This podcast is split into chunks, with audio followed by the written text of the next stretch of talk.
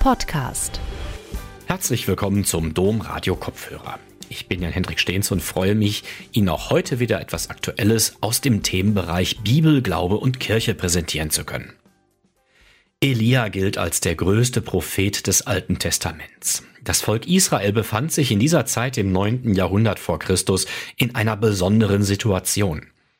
Nach einer kulturellen Blüte und einer verheißungsvollen Zukunft befand es sich nun in einem Streit und zerfiel in zwei Teile. Die damals zentrale Frage war die, an welchen Gott denn nun geglaubt werden soll. Zur Auswahl standen der Gott Israels oder aber Baal. Auch wenn heute zentrale Konflikte möglicherweise etwas zivilisierter ausgetragen werden als damals, so stehen wir doch auch heute vor verschiedenen Auswahlmöglichkeiten und fragen uns, welche nun die richtige ist. Irgendwann müssen wir uns nämlich entscheiden und Farbe bekennen, ob nun beim Energiesparen oder beim Klimawandel. Peter Kraftschak ist promovierter Theologe mit dem Schwerpunkt Altes Testament und leitet seit 2021 das Maxhaus in Düsseldorf. Seine Lieblingsfigur in der Bibel ist der Prophet Elia, dem eine ganz besondere Gotteserfahrung zuteil wurde. Mit dieser Gotteserfahrung schaut Kraftschak auf die Ungewissheiten der heutigen Zeit. Seinen Vortrag Komm heraus und stell dich auf den Berg vor dem Herrn aus dem ersten Buch der Könige, Kapitel 19, Vers 11a, hielt Dr. Kraftschak im Rahmen der Mittwochgespräche im Düsseldorfer Maxhaus im Dezember 2022. Gute Unterhaltung.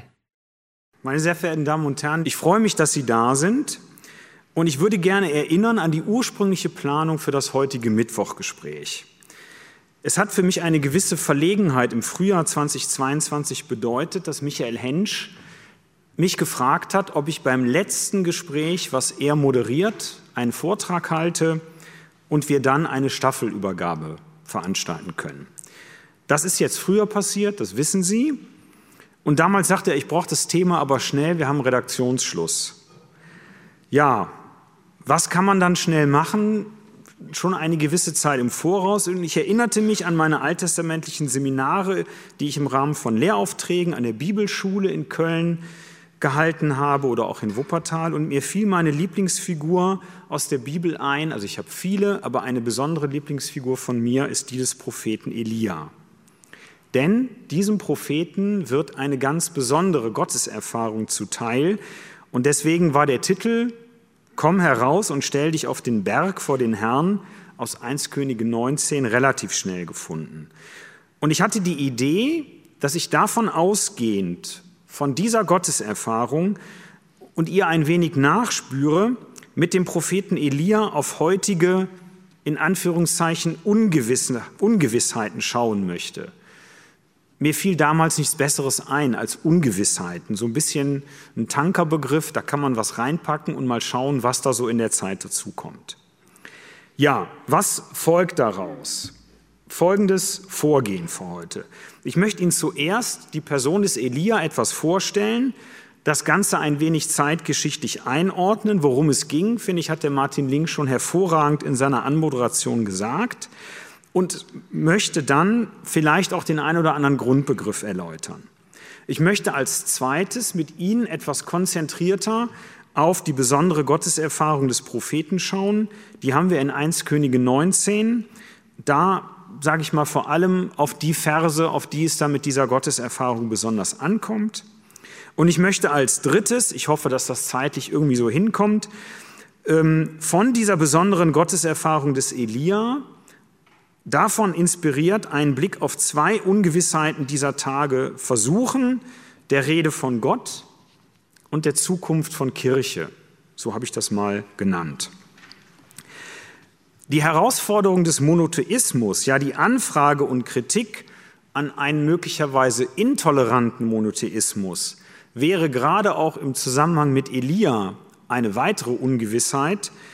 Da merkte ich aber, das würde den zeitlichen Rahmen sprengen Möglicherweise haben wir da aber vielleicht noch Gelegenheit, nach dem Gespräch, wenn Sie möchten, an der Seite nach 19.30 Uhr ins Gespräch zu kommen. Ich vergaß dies hier zu erklären.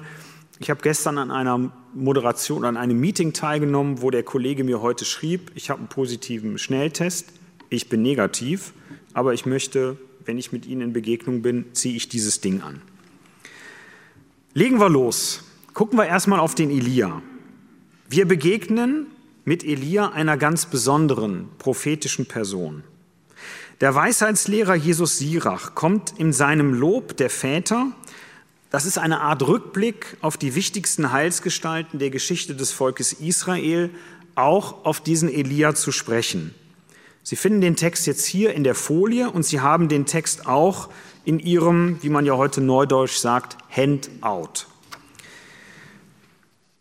Was hören wir da über diesen Elia? Mit dieser Stelle aus dem Buch Jesus Sirach haben wir eigentlich schon eine komprimierte Zusammenfassung des Lebens und Wirkens dieses einzigen, und Sie erlauben mir die Anspielung, nicht artigen Propheten. Es begegnet uns nämlich ein Prophet, der mit Vollmacht ausgestattet ist. Es wird von ihm berichtet, dass er die Macht hat, eine Zeit der Dürre zu veranlassen und auf sein Wort hin wieder zu beenden. Er erweckt einen toten Knaben, den Sohn einer verwitweten Wirtin, wieder zum Leben. Elia ließ Feuer auf seine Widersacher herabfallen und vernichtete sie damit.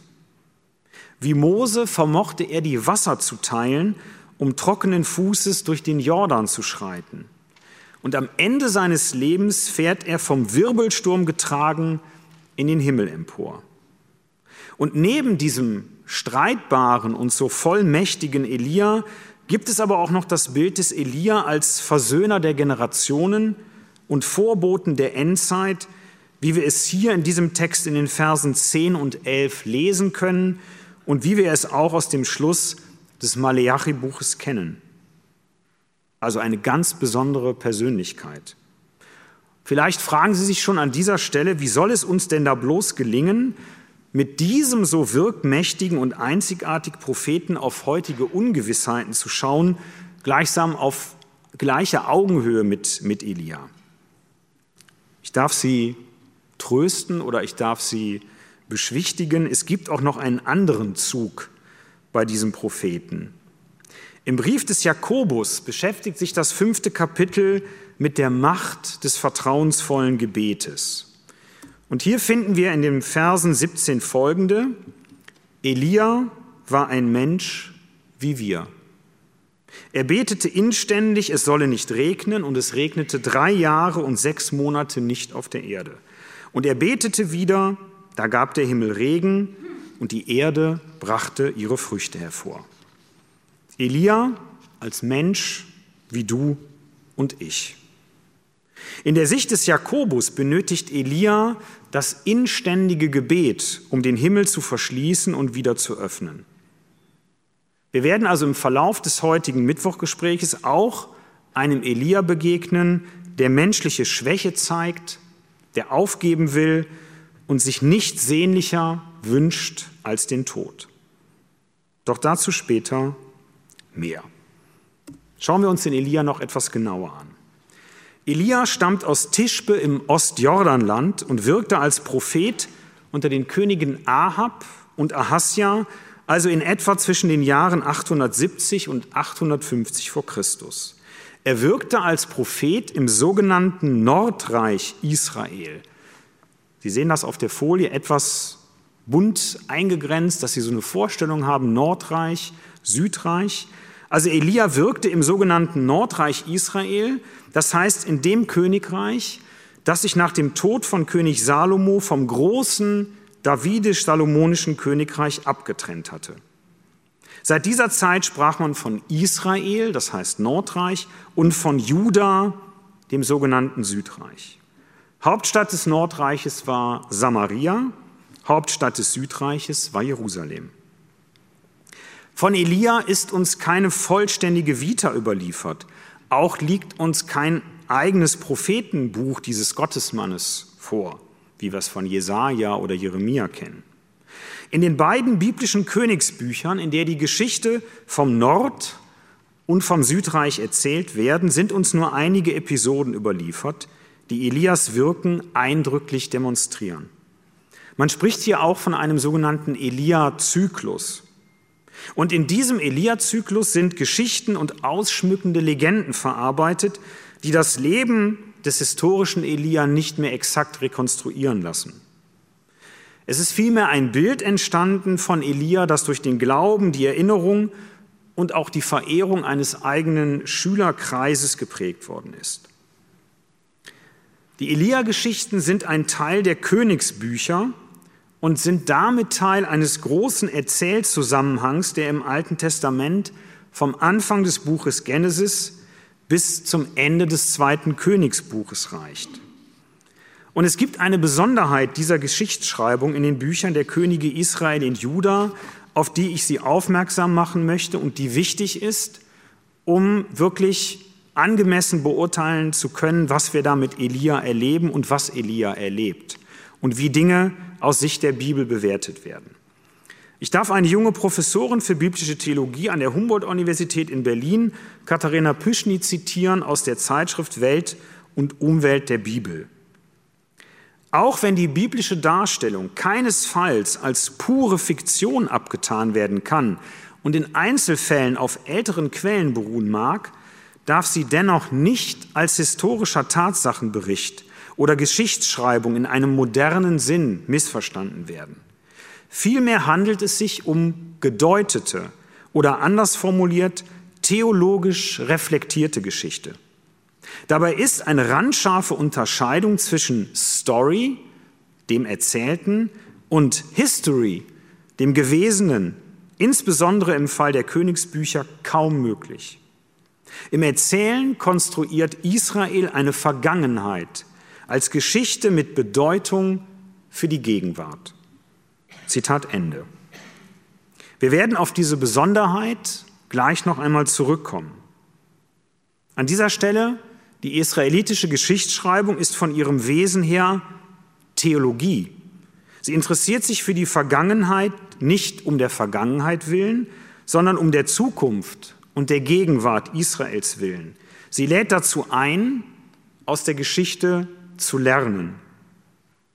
Zu dieser besonderen Form der Geschichtsschreibung gehört es, dass die Könige eine ganz besondere Bedeutung für das Gottesverhältnis des Volkes und das Wohlergehen des Volkes innehaben. So blicken die Autorenkreise der Königsbücher auf die Katastrophen des Untergangs des Nordreiches Israels sowie des Südreiches und der damit verbundenen Deportation ins Exil zurück und versuchen sie praktisch im Rückwärtsgang literarisch und theologisch zu erklären und zu verarbeiten.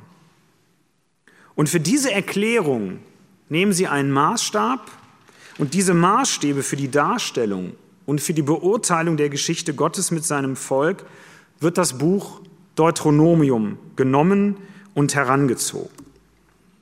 Und das möchte ich Ihnen in Kürze ein wenig entfalten, aber das ist wichtig, um die Beurteilung der Könige, wie wir sie heute noch hören werden, wie Sie sie vielleicht auch schon kennen, um die Beurteilung der Könige überhaupt richtig einordnen zu können.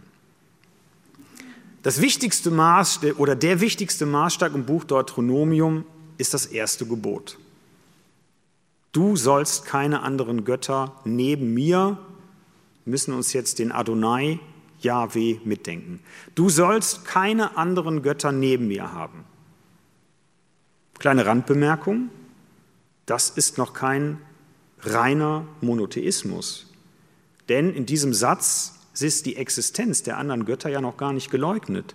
Du sollst keine anderen Götter neben mir haben, sagt ja nur, dass die Verehrung eines Gottes im Vordergrund steht. Das ist das erste wichtige Gebot.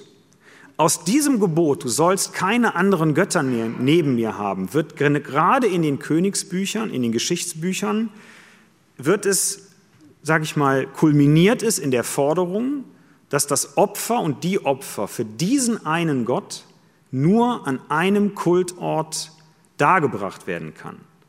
Und dieser Kultort ist am Tempel in Jerusalem, an keinem anderen Ort. Und zwar an dem einzigen Ort, an dieser einzigen Stelle, wie es in Deuteronomium 12 heißt, dem Ort, den Gott erwählt hat, um seinen Namen dort wohnen zu lassen. Der Name des Gottes wohnt an diesem Ort und an diesem Ort, weil es ein Gott ist, wird das Opfer dargebracht. In der Geschichtsschreibung werden jetzt die einzelnen Könige nach dem Maßstab des deuteronomischen Gesetzes bewertet. Wie steht es um die Einheit des Kultes, der Jahwe als einzigen Gott feiern soll, und die Reinheit des Kultes?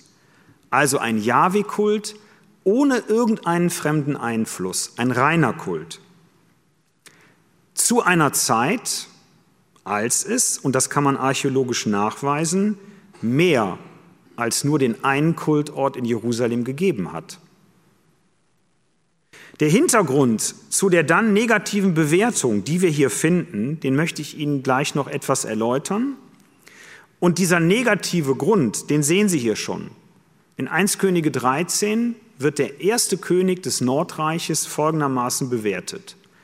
Das aber wurde dem Haus Jerobeam als Sünde angerechnet, sodass es vernichtet und vom Erdboden vertilgt wurde.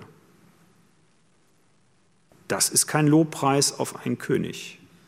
Das ist ein vernichtendes Urteil.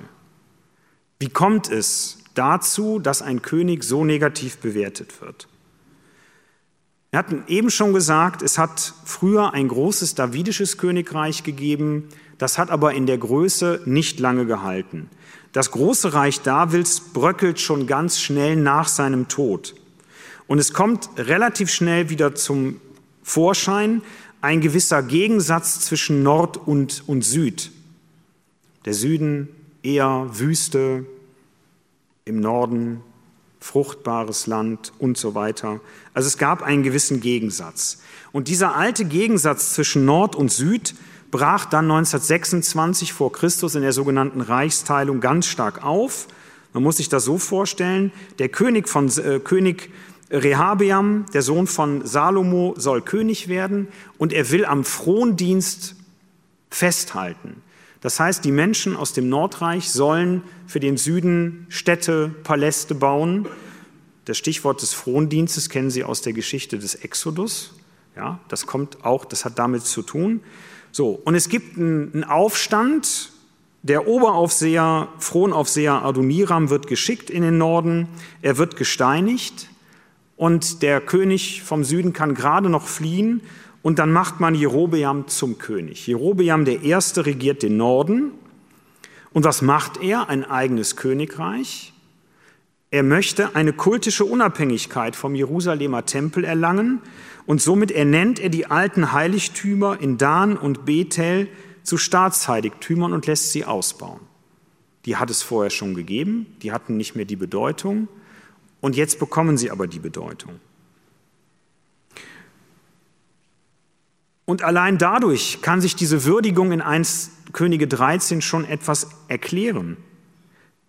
Also, dass praktisch dieser König hingeht und neben dem Tempel in Jerusalem, dem Ort, den Gott selber erwählt hat, um seinen Namen dort wohnen zu lassen, wenn dieser König hingeht und einen anderen Kultort als Kultort benennt, allein das wird ihm als Sünde angerechnet und das zieht sich durch die gesamte Beurteilung der Könige weiter durch. Das werden wir noch sehen. Ein bedeutender König in Israel war 25 Jahre nach Jerobeam der König Omri. Omri und seine Nachfolger erstrebten einen Ausgleich zwischen den israelitischen und kanaanäischen Elementen der Bevölkerung. So gehörte es zur Politik des Ausgleichs, dass Omri kanaanäische Kulte im Land duldete. Und er hat sogar in der neu gebauten Hauptstadt Samaria Heiligtümer errichten lassen und sie kanaanäischen Gottheiten weihen lassen und er stellte Gottesbilder des Baal und der Aschera auf. Sein Sohn ist Ahab und ich möchte mit Ihnen jetzt auf die Würdigung von Ahab schauen und wir kommen damit auch zu Elia. Der taucht dann plötzlich auf. Ahab, der Sohn Omris, wurde König von Israel im 38. Jahr des Königs Asa von Juda.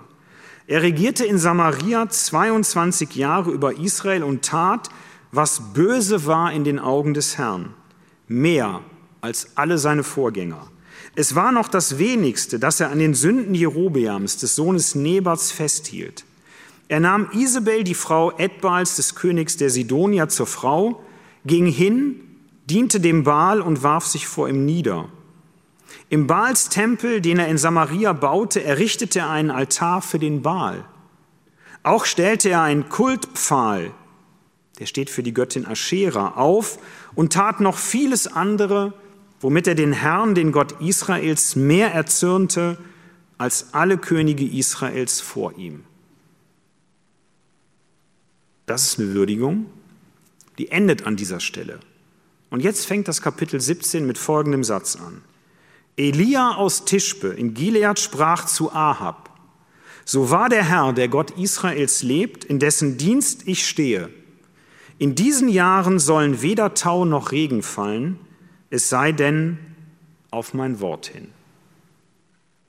Also man könnte fast sagen, der Elia taucht wie aus dem Nichts plötzlich auf. Kein Berufungsbericht, keine Herkunft. Er steht da, spricht, ich stehe im Dienst des Herrn. Ich erinnere kurz an die Besonderheit der Geschichtsschreibung, der theologisch reflektierten Geschichte. Das Zitat von Frau Püschny habe ich Ihnen vorgetragen. Wenn wir uns jetzt mal hier das anschauen, die Story, das Erzählte, also das, was letztlich erzählt wird, das ist die Bewertung eines Königs aus der deuteronomischen Brille, es gibt nur einen Gott und es darf nur einen Kultort geben. Dann kann dieser Ahab nur schlecht wegkommen, wenn ich das aus dieser Sicht her deute. Das Gewesene, das historisch Gewesene, ist wahrscheinlich, man würde es heute als eine inkultivierende Religionspolitik des Ahab bezeichnen. Ich will das jetzt gar nicht sagen, dass das gut ist, aber das war der Versuch, in einem Land unterschiedliche Einflüsse, unterschiedliche Glaubensvorstellungen zu vereinen oder die zumindest in irgendeiner Weise zu inkulturieren. Das scheint das Gewesene, das Historische gewesen zu sein. Die theologische Deutung, das lesen Sie jetzt hier in der Bewertung dieses Königs.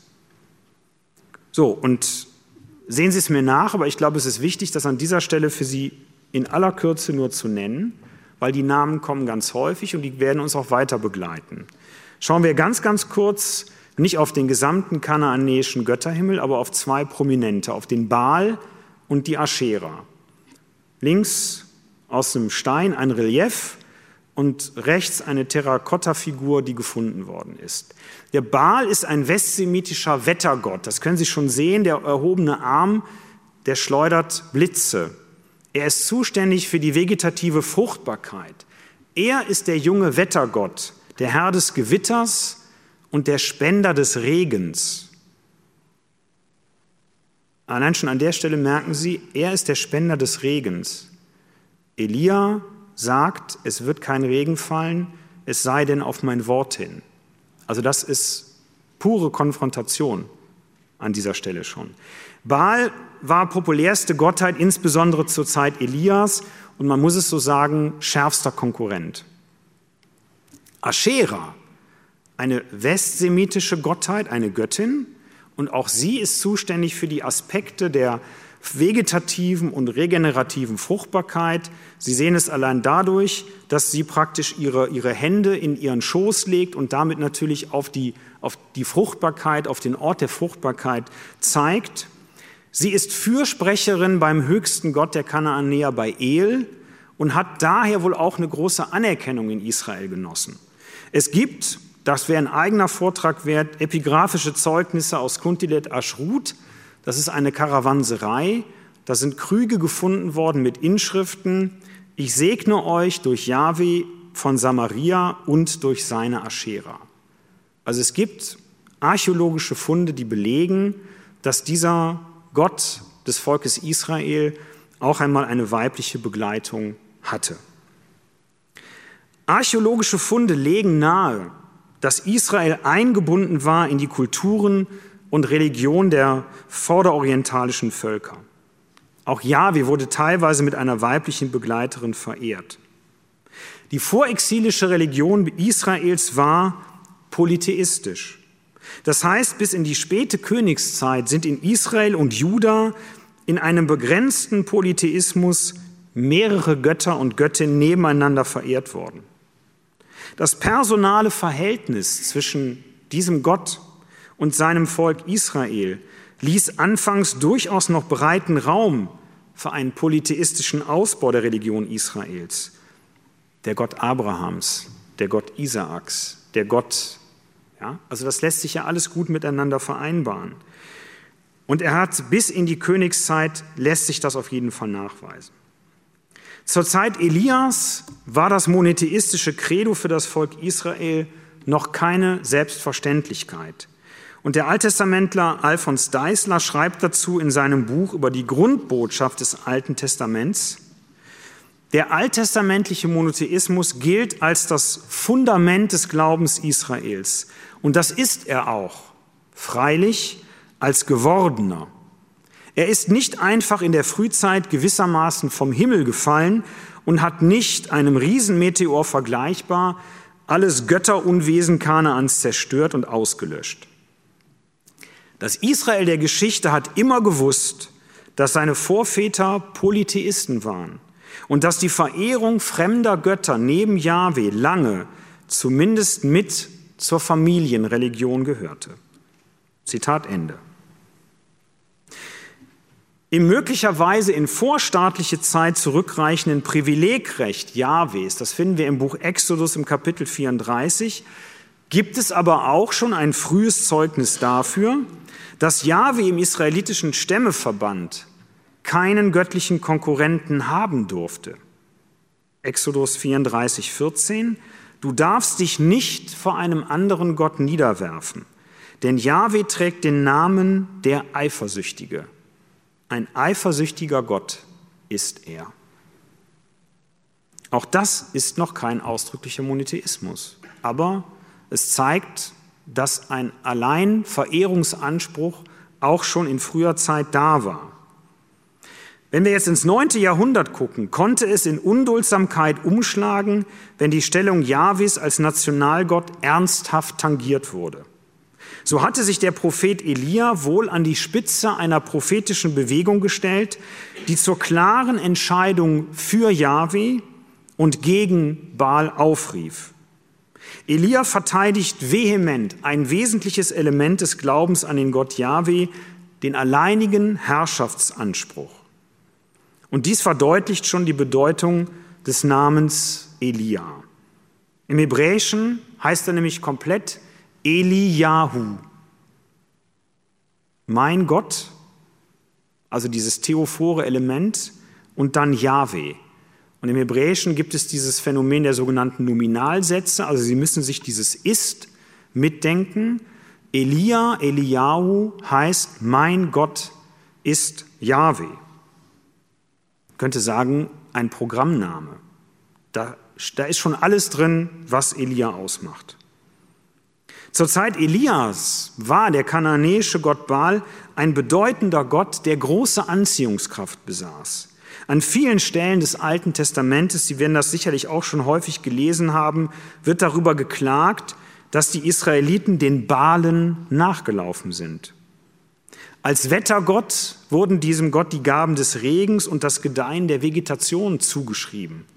Und mit diesen Zuständigkeitsbereichen erweist sich Baal als Konkurrent schlechthin für Yahweh, den Schöpfer der Welt die aufgeworfene Frage, wer ist der Gott, Jahwe oder Baal, bestimmt dann den ganzen Kontext der Elia-Episoden. Und aus diesen Elia-Episoden wollen wir uns konzentriert mit 1 Könige 19 beschäftigen. Ich glaube aber, es braucht ein kurzes Zugehen auf 1 Könige 19, dass Sie zumindest nachempfinden können, in welcher Situation ist der Elia in 1 Könige 19 und was ist passiert. Und das versuche ich und muss ich im Schnelldurchlauf machen. Ich lade Sie ein, das später mal zu Hause oder irgendwann mal für sich in Ruhe nachzulesen. Die Ankündigung der Dürre, das haben wir eben schon gehört. Damit Elia ist da und kündigt die Dürre an. Und jetzt stellen Sie sich mal vor, wenn da über drei Jahre kein Regen fällt. Das ist Hungersnot, das ist Katastrophe. Das ist angekündigt.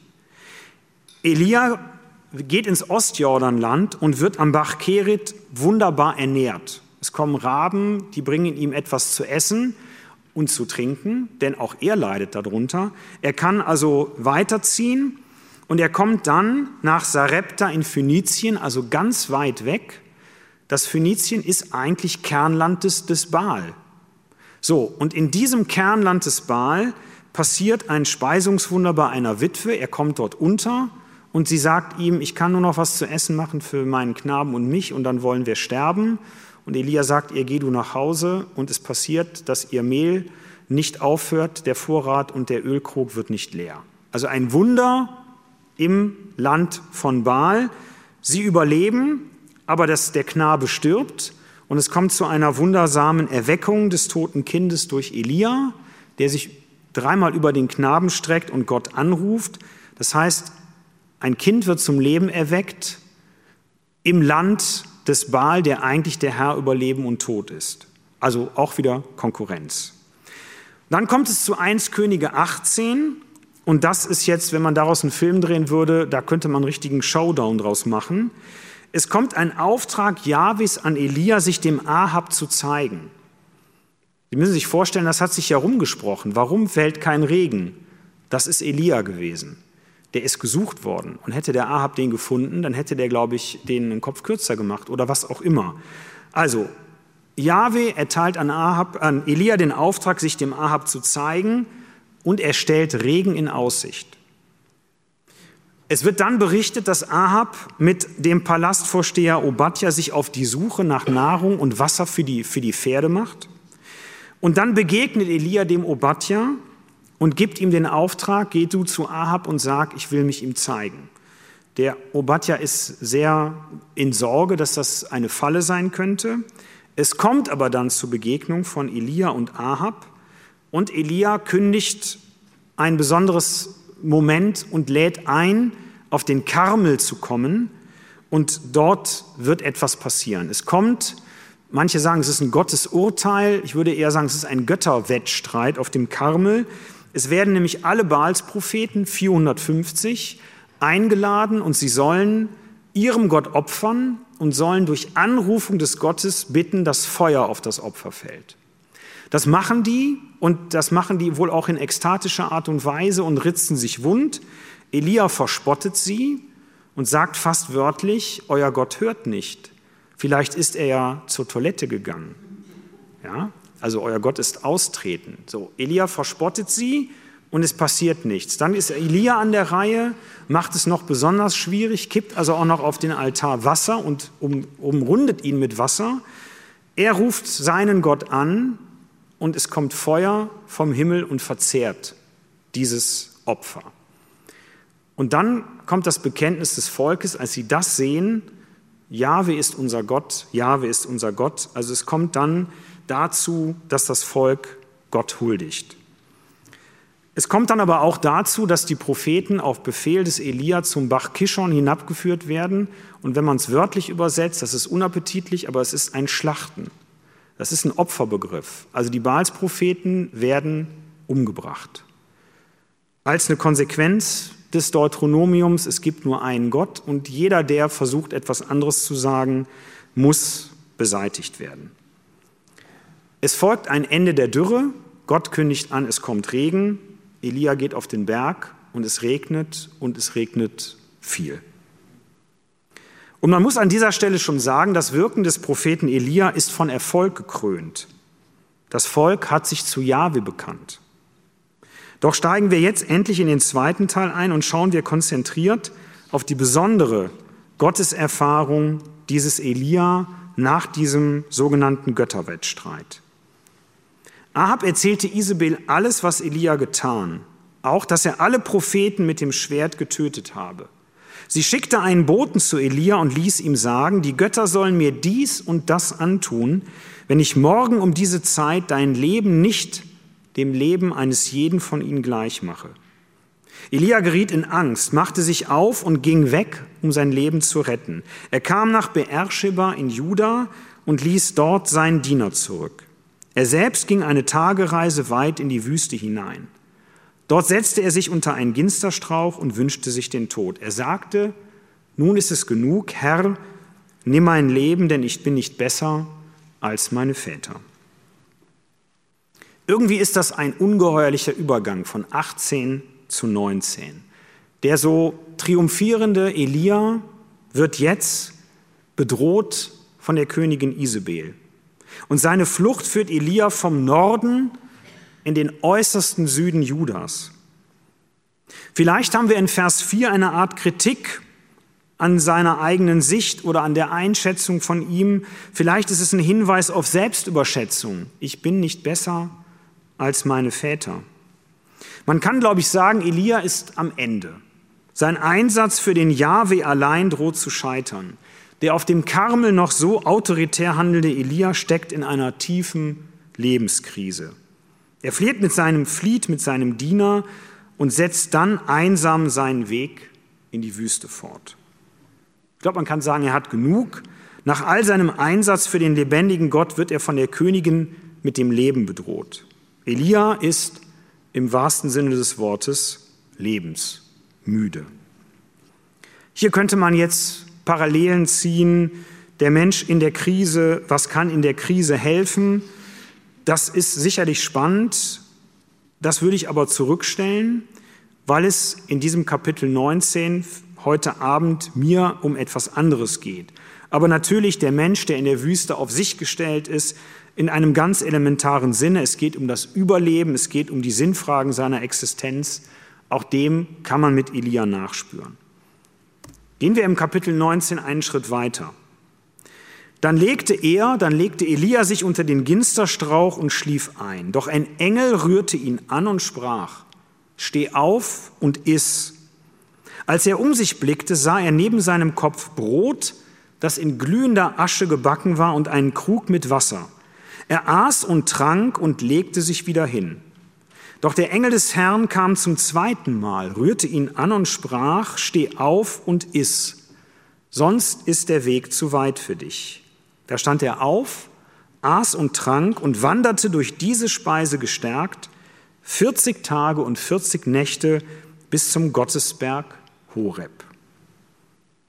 Das Einschlafen Elias unterstreicht, glaube ich, die Todessehnsucht, in die der Prophet verfallen ist. In der Wüste, dem Ort der Leere, der Einsamkeit und Leblosigkeit will er entschlafen und nicht mehr aufwachen. Er hat sich aufgerieben im Einsatz für diesen Gott, aufgerieben im Einsatz für Jahwe allein und jetzt steht er allein und verlassen da und sehnt den Tod herbei. Und da tritt ein Bote des Herrn, ein Malachi, ein Engel auf den Plan und fordert Elia auf, sich zu stärken. Und das setzt eigentlich voraus, dass Elia ohne das in der Wüste lebensnotwendige Wasser und ohne sonstige Verpflegung aufgebrochen ist, was letztlich seinen Todeswunsch oder die Entschlossenheit in der Wüste zu sterben noch einmal unterstreicht. Die erste Stärkung reicht nicht, es braucht eine weitere Stärkung, sonst ist der Weg nicht zu schaffen. Auch auf den Engel und die Bedeutung von Engeln für Menschen mit einem Fingerzeig, vielleicht ein neues Licht am Ende des Tunnels zu sehen, würde reizvoll sein, dem nachzugehen. Lassen Sie mich nur noch einen kurzen Hinweis zum weiten Weg geben. 40 Tage und 40 Nächte. Das ist eine unglaubliche Strecke. Wenn man nun mal für den Tag durchschnittlich 30 Kilometer am Tag rechnen würde, wären das 1200 Kilometer. Das ist eine Entfernung weit über alle bekannten Völker und Grenzen hinaus. Und wahrscheinlich muss man davon ausgehen, dass es bei den 40 Tagen und Nächten weniger um die unglaubliche Länge des Weges geht, sondern um eine bewusste Parallele zu der Zeit, die sich Mose am Berg Sinai aufgehalten hat. Und mit der Einspielung der Sinai-Perikope oder des Geschehens am Gottesberg aus dem Buch Exodus wird eine deutliche Beziehung, ich möchte fast sagen Parallele zwischen Mose und Elia hergestellt. Ich könnte fast sagen, das riecht schon nach Offenbarung und Theophanie. Dort ging er in eine Höhle, um darin zu übernachten. Doch das Wort des Herrn erging an ihn. Was willst du hier, Elia? Er sagte, mit leidenschaftlichem Eifer bin ich für den Herrn, den Gott der Heerscharen, eingetreten, weil die Israeliten deinen Bund verlassen, deine Altäre zerstört und deine Propheten mit dem Schwert getötet haben. Ich allein bin übrig geblieben, und nun trachten sie auch mir nach dem Leben. Der Herr antwortete, komm heraus und stell dich auf den Berg vor den Herrn. Da zog der Herr vorüber. Ein starker, heftiger Sturm, der die Berge zerriss und die Felsen zerbrach, ging dem Herrn voraus. Doch der Herr war nicht im Sturm. Nach dem Sturm kam ein Erdbeben, doch der Herr war nicht im Erdbeben. Nach dem Beben kam ein Feuer, doch der Herr war nicht im Feuer. Nach dem Feuer kam ein sanftes, leises Säuseln. Als Elia es hörte, hüllte er sein Gesicht in den Mantel, trat hinaus und stellte sich an den Eingang der Höhle. Da vernahm er eine Stimme, die ihm zurief, Was willst du hier, Elia? Er antwortete, mit Leidenschaft bin ich für den Herrn, den Gott der Heerscharen, eingetreten, weil die Israeliten deinen Bund verlassen, deine Altäre zerstört und deine Propheten mit dem Schwert getötet haben. Ich allein bin übrig geblieben und nun trachten sie auch mir nach dem Leben.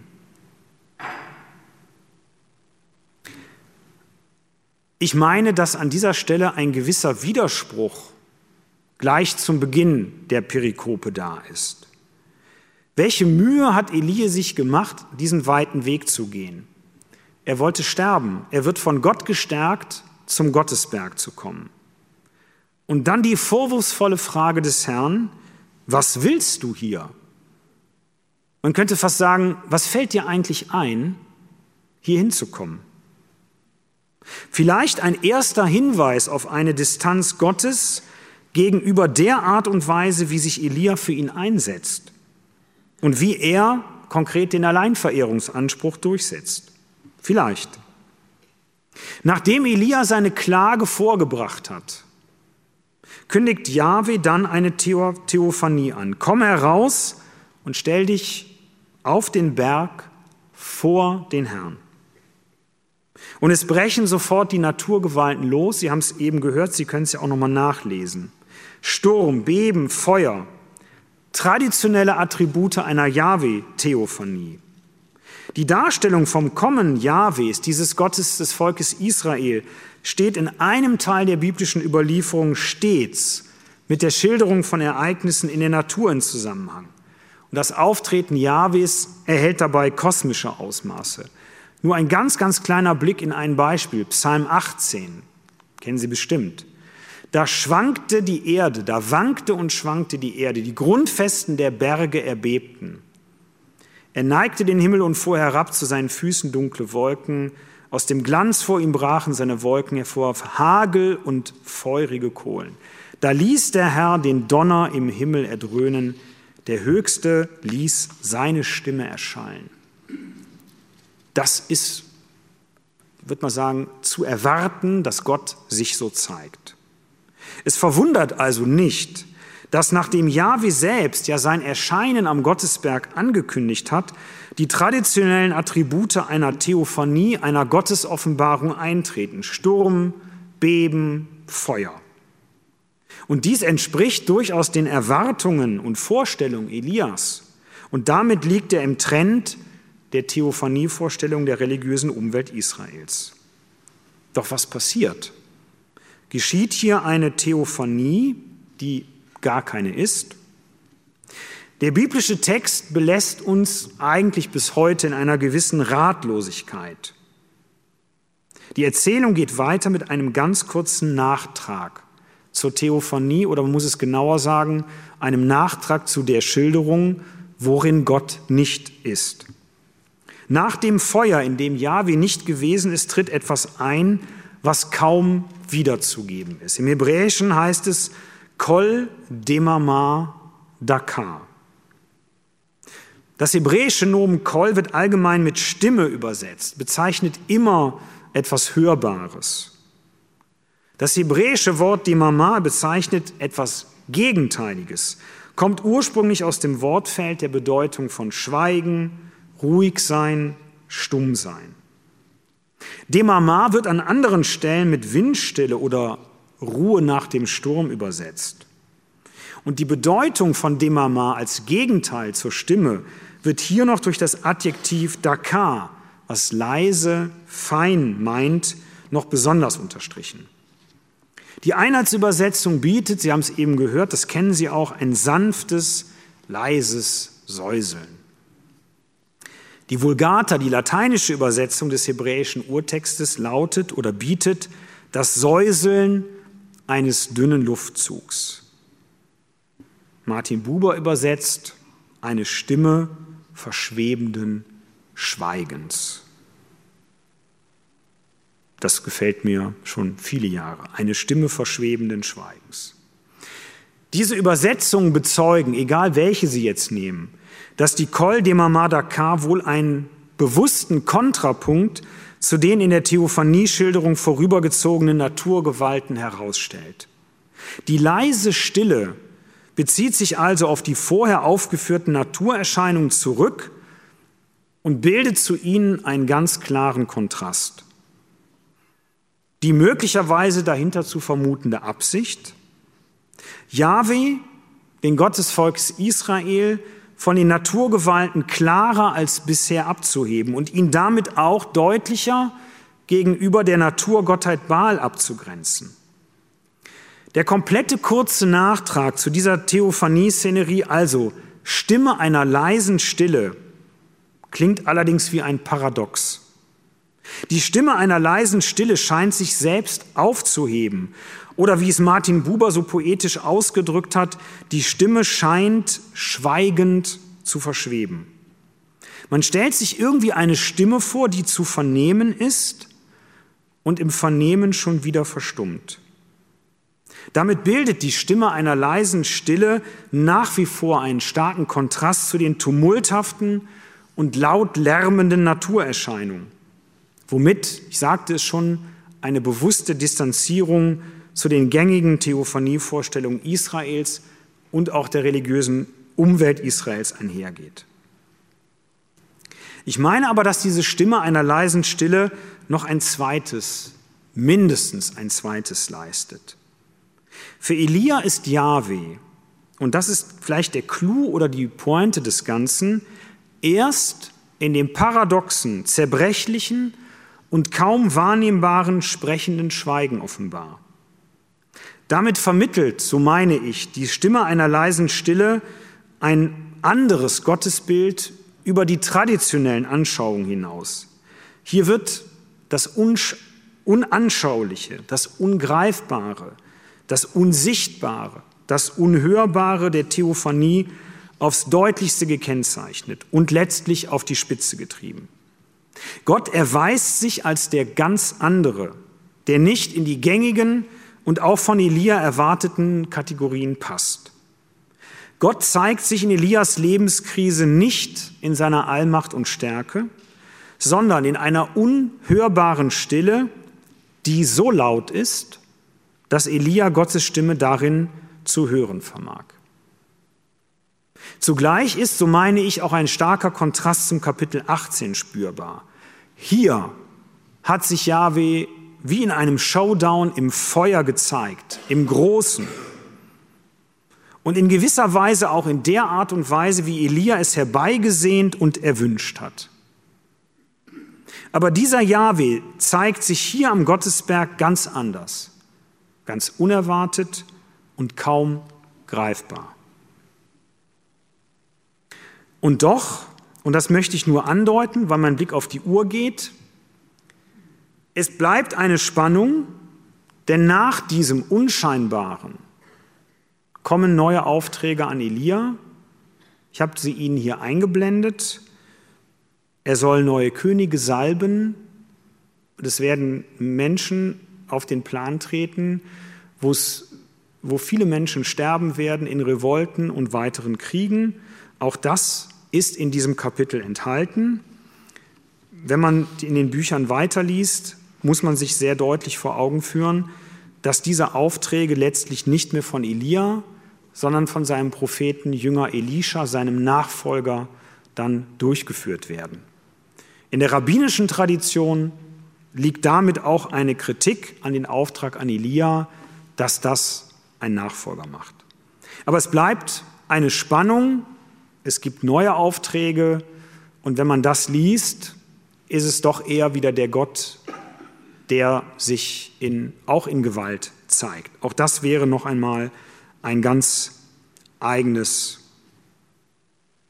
Fortgehen. Ich komme zum letzten Teil und das mag vielleicht etwas gewagt sein, mit Elia auf heutige Unsicherheiten zu schauen, zu denen, wie ich meine, uns die Episode am Horeb vielleicht etwas sagen kann. Vielleicht auch etwas provokativ, aber das Mittwochgespräch lebt ja auch davon, miteinander im Gespräch zu sein und sich vielleicht auch einander und miteinander zu reiben. Eine erste Ungewissheit, die Möglichkeit der Rede über Gott oder Gott als das Schweigen. In der Schilderung und Deutung der Theophanie Jahwes am Gottesberg Horeb wird genau die Spannung deutlich, die jeder Gotteserfahrung und allem Reden über Gott, so meine ich, zugrunde liegt. Ausgangspunkt jeder Gotteserfahrung, jeder Begegnung mit dem lebendigen Gott ist die sinnlich wahrnehmbare Welt. Und doch steht einer solchen Gotteserfahrung oder Gottesbegegnung ein prinzipielles Hindernis entgegen. Denn es macht doch gerade das Gottsein Gottes aus, dass er nicht zu dieser Welt gehört oder besser gesagt, dass er nicht in dieser Welt aufgeht, dass er vielmehr der Jenseitige ist oder wie es der große evangelische Theologe Karl Barth einmal ausgedrückt hat, dass dieser Gott der ganz andere ist. Ich meine, dass diese Spannung es allerdings auch nicht zu der ermutigenden Feststellung verführen darf, dann kann Gott also gar nicht erfahren werden in dieser Welt. Aber ich meine, dass diese Spannung uns vielmehr deutlich macht, dass wir diesen lebendigen Gott nicht dingfest machen können. Ich meine, wir sind auf dem Holzweg, wenn wir meinen, eine Gotteserfahrung per Definition festklopfen zu können, so wie Elia auf dem Holzweg gewesen wäre, in Feuer, Beben und Sturm seinen Gott festzumachen. Wäre es sogar möglich, mit Elia zu sagen, dass auch die traditionelle Lehre von Gott und wie Gott sich zeigt, immer wieder offen sein muss für eine neue Gotteserfahrung und vielleicht sogar einer möglichen Relativierung der Gültigkeit der eigenen Aussagen zu und über Gott? Elia war offen für eine neue Gotteserfahrung, wie uns in der Szene am Gottesberg Horeb berichtet wird. Sonst glaube ich, hätte er sich wohl nie und nimmer, hätte er diese Stimme einer leisen Stille, diese Stimme verschwebenden Schweigens wahrnehmen können.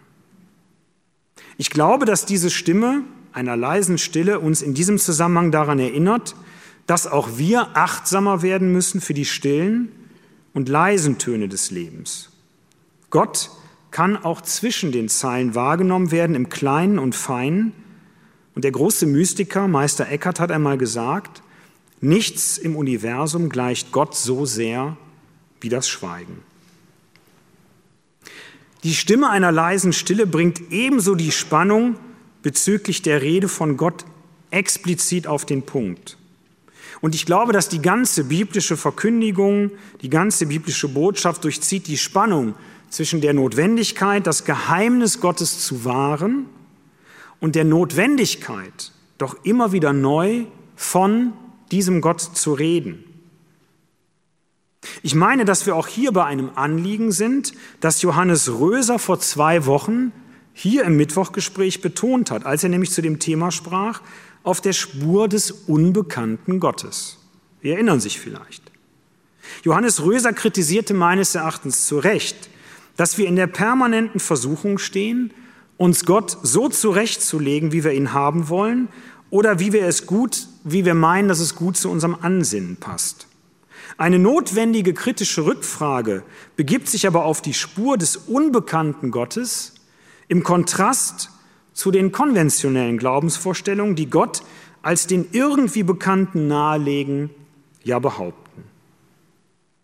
Müssen wir uns nicht der Unverfügbarkeit, des, Unverfügbarkeit Gottes stärker bewusst werden und zu einer theologischen Bescheidenheit zurückkehren? Johannes Röser sprach sogar von der Arroganz der Christen, die sich in den sicher zu wähnenden Offenbarungsgewissheiten festmache. Mit der Erfahrung des Elia am Horeb, wo sich Gott eben nicht in der üblichen und erwartbaren Offenbarungsweise zeigt, könnte auch hier eine Selbstrelativierung eingefordert werden.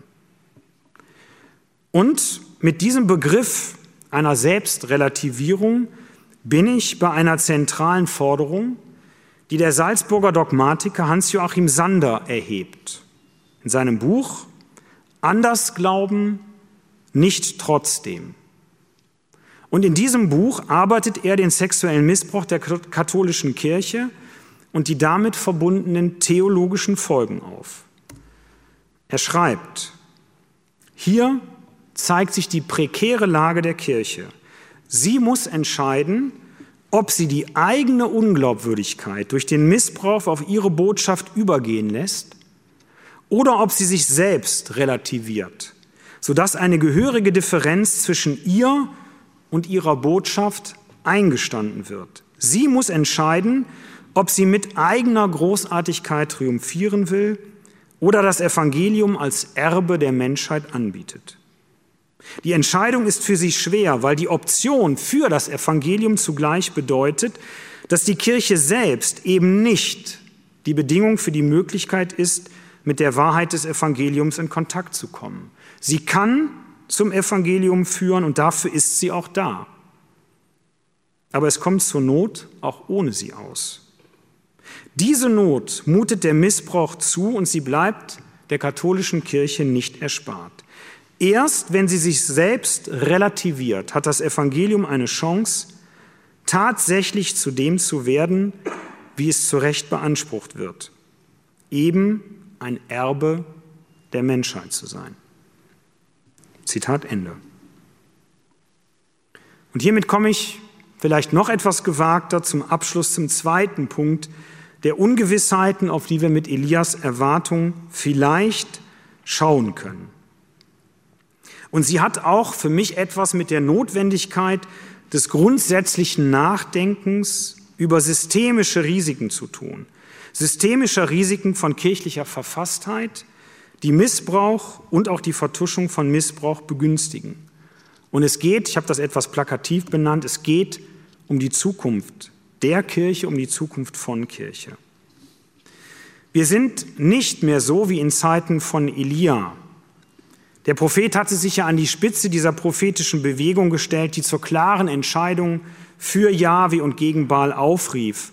Unversöhnliche Gegensätze damals, wie die gegenseitige Tötung der Propheten gezeigt hat. Elia lässt die Propheten des Baal am, Kichon, am Bach Kichon schlachten, die Isabel verfolgt die Propheten des Herrn. Sehr, sehr blutig. Nein, wir bringen uns heute nicht mehr handgreiflich um wenn es um Auseinandersetzungen innerhalb unserer christlichen Religionsgemeinschaft geht. Aber mir scheint, unversöhnlicher könnten die Gegensätze in der Debatte kaum sein. Synodaler Weg auf der einen Seite mit manchmal auch mir zu weitreichenden Forderungen, die die Verfasstheit der Kirche als Weltkirche zuweilen zu ignorieren scheint. Auf der anderen Seite das stoische Festhalten an der Tradition. Alles Synodale wird mit dem Teufel gleichgesetzt. In so mancher Facebook-Debatte wird nicht handgreiflich getötet, aber verbal geht es brutal und vernichtend zu. Nicht nur bei Facebook, ich denke auch in anderen Debattenformaten.